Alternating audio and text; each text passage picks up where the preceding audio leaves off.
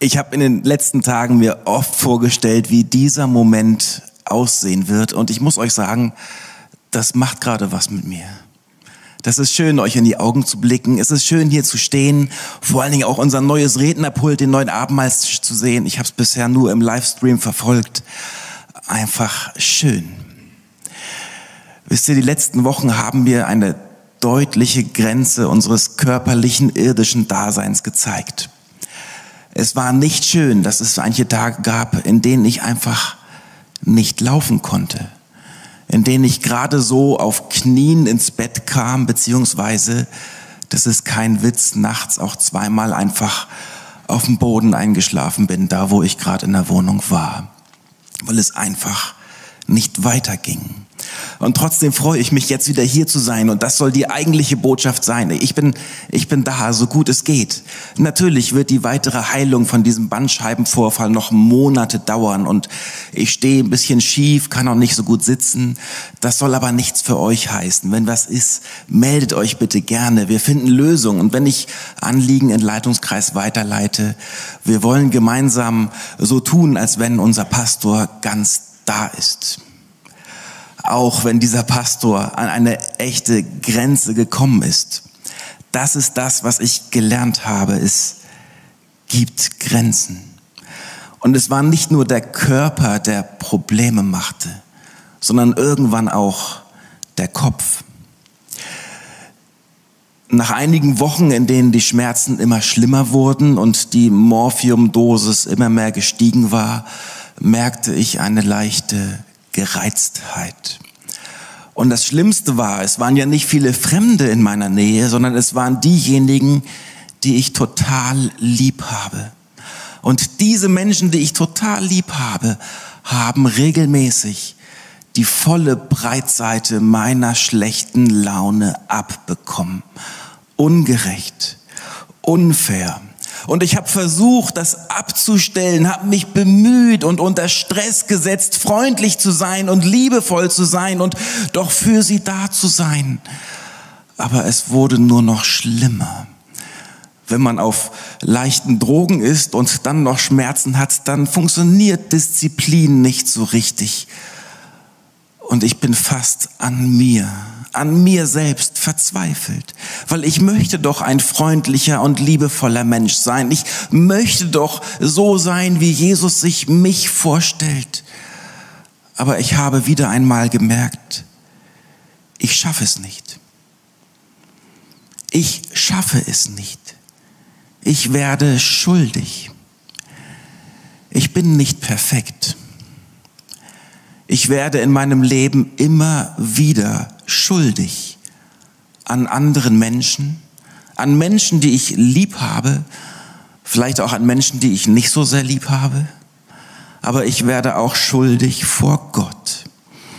Aus eigener Kraft bin ich nicht fähig, dauerhaft das Gute und das Richtige zu tun.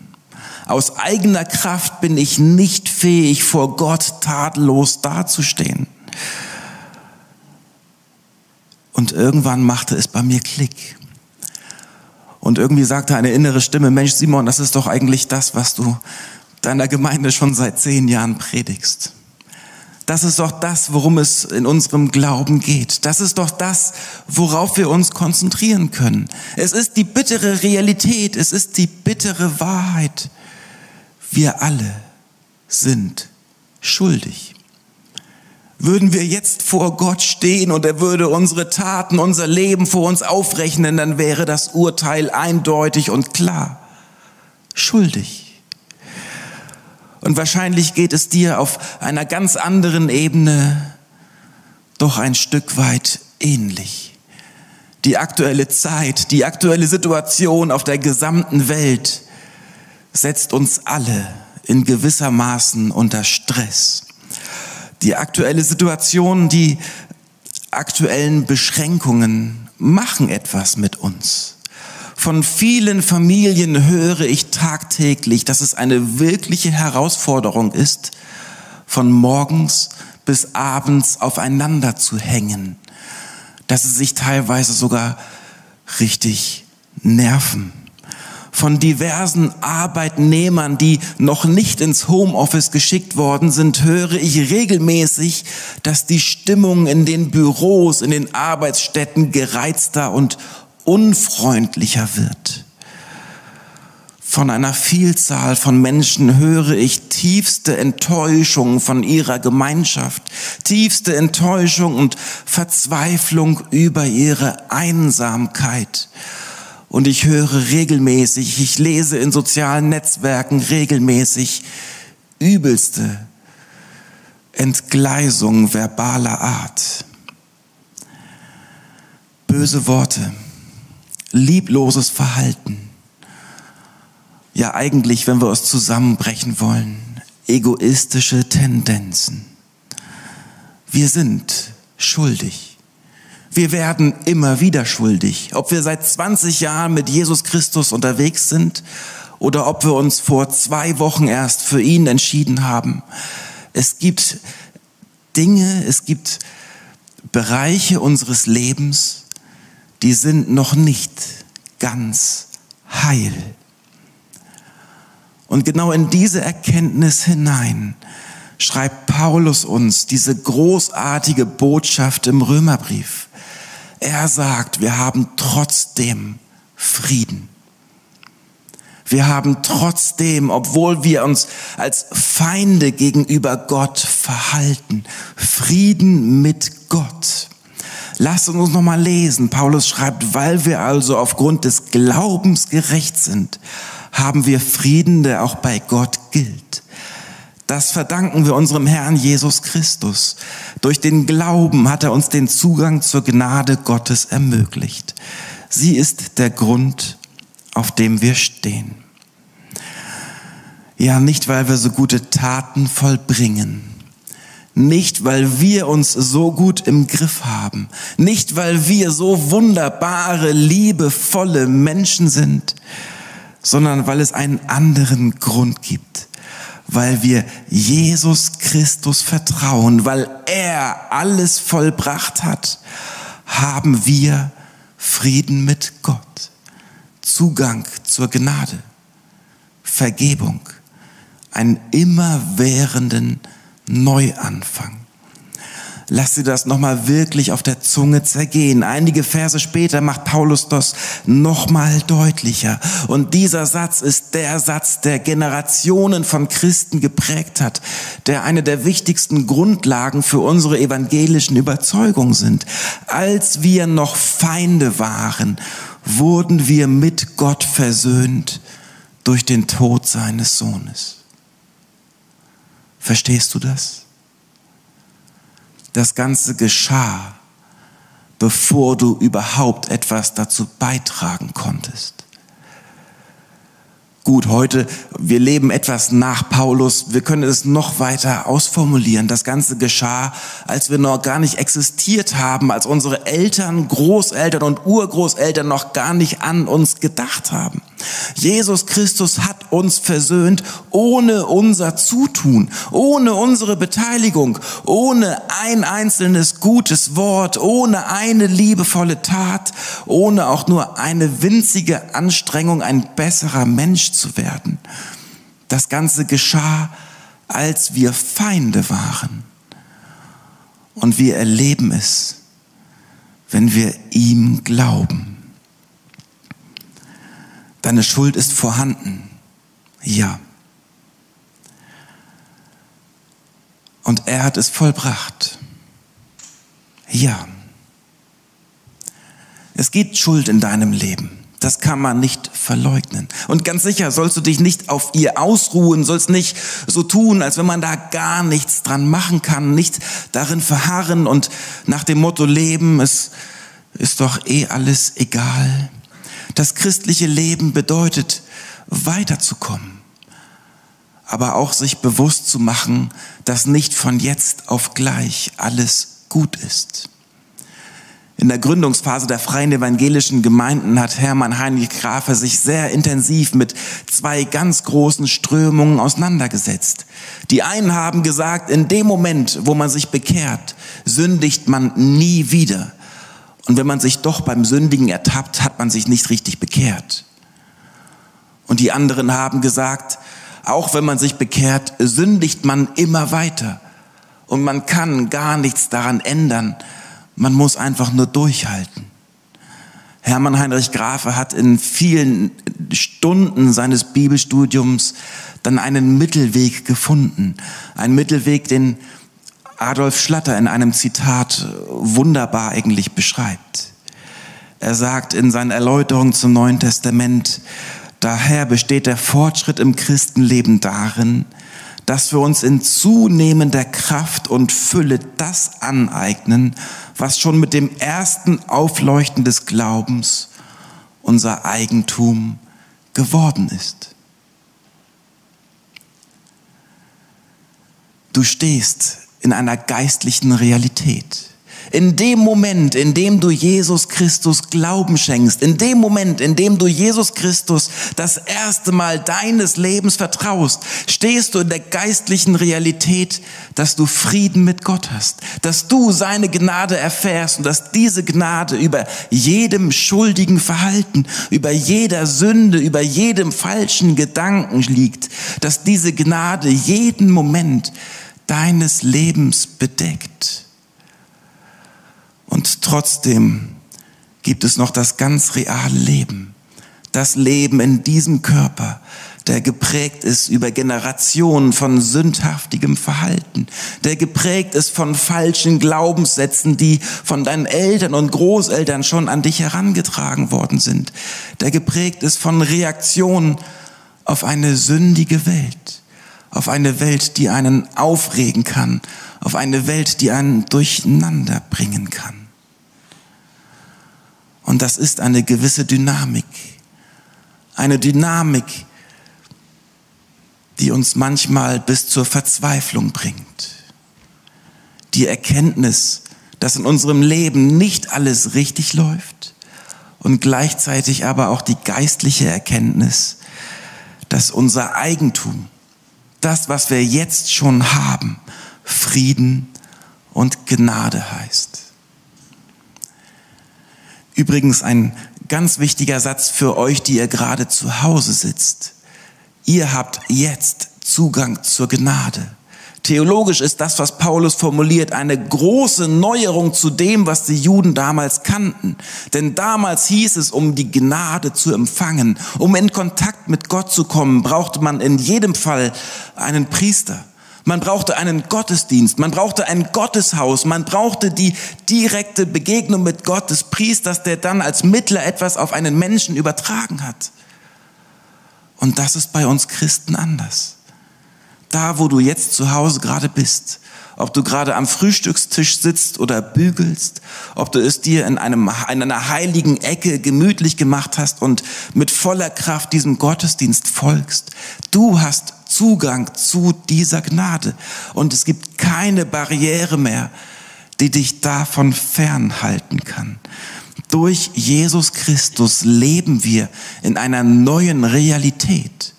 Das passiert nicht erst irgendwann in der Zukunft. Das ist nicht etwas, was wir irgendwann einmal erhoffen dürfen, wofür wir erst würdig und fähig werden müssen.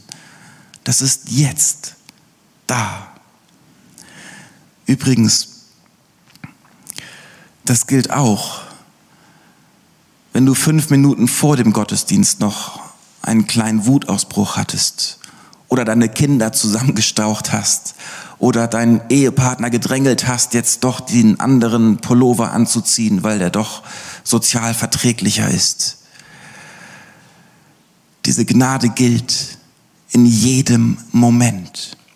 Und wenn wir gleich das Abendmahl nehmen, dann heißt es symbolisch, als deutliches Zeichen, alles, was in deinem Leben an Schuld, an Sünde vorhanden ist, ist ausgelöscht. Alles das hängt bei Jesus Christus am Kreuz bis zu diesem Moment und darüber hinaus, indem du das Brot schmeckst und den Saft oder den Wein riechst. Dieser Frieden mit Gott, der für uns Realität ist, gilt übrigens nicht nur in guten Zeiten. Nein, er gilt auch in Zeiten der Not. Er gilt in Zeiten, in denen wir Gott nicht verstehen. In Zeiten, in denen wir wirklich zu kämpfen haben. Ich lese nochmal weiter aus dem Römer 5. Wir dürfen auch auf das stolz sein, was wir gegenwärtig erleiden müssen. Denn wir wissen, dass Leid lehrt, standhaft zu bleiben. Die Standhaftigkeit lehrt sich zu bewähren. Die Bewährung lehrt zu hoffen. Ja, wir erleben tagtäglich Leid. Die einen bringt der aktuelle Lockdown hart an die persönliche Grenze. Andere haben vielleicht noch einige Kapazitäten frei. Die nächsten spüren nur sehr wenig davon. Resilienz ist von persönlichen Faktoren abhängig. Eine Erfahrungsgeschichte, nicht etwas, was man im eigenen Gehirn ausmachen kann, was man mental begreifen könnte. Natürlich können wir uns vertrösten, können auf schwierigere Biografien verweisen, an Menschen denken, denen es noch viel, viel schlimmer geht. Ja, auch die Gemeindeglieder in Rom haben eine Situation erlebt, die überhaupt nicht vergleichbar mit der unseren war. Zu dieser Zeit, als Paulus seine Worte schreibt, gab es keinen freien Tag in der Woche, in dem man sich ganz entspannt zum Gottesdienst treffen konnte. Das tat man nach Sonnenuntergang, wenn das Tagwerk vollbracht war.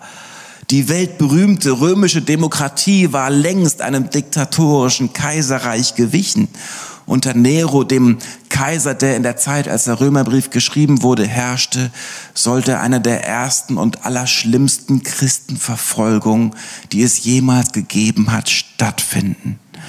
Eine Christenverfolgung übrigens, die auf einer Verschwörung basierte, weil er einen Schuldigen für den Brand Roms suchte.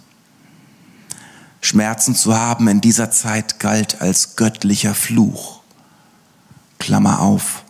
Natürlich auch unter den Christen, sie waren Kinder ihrer Zeit. Ein Bandscheibenvorfall zu erleiden, gut, das ist wahrscheinlich damals nicht passiert. Die haben sehr wenig an Schreibtischen gesessen und äh, Bürostühle genutzt. Aber einen solchen Bandscheibenvorfall damals zu haben, kam einem Todesurteil gleich. Wenn ein Mann morgens das Haus verließ, war es nicht sicher, ob er abends wieder heimkam. Das Durchschnittsalter im Rom lag bei weit unter 50. Der Tod war in den Familien dauerhaft präsent. In diese Situation hinein und genauso auch in unsere Situation hinein spricht Paulus seine Worte. Wir leben in einer anderen Realität, sagt er.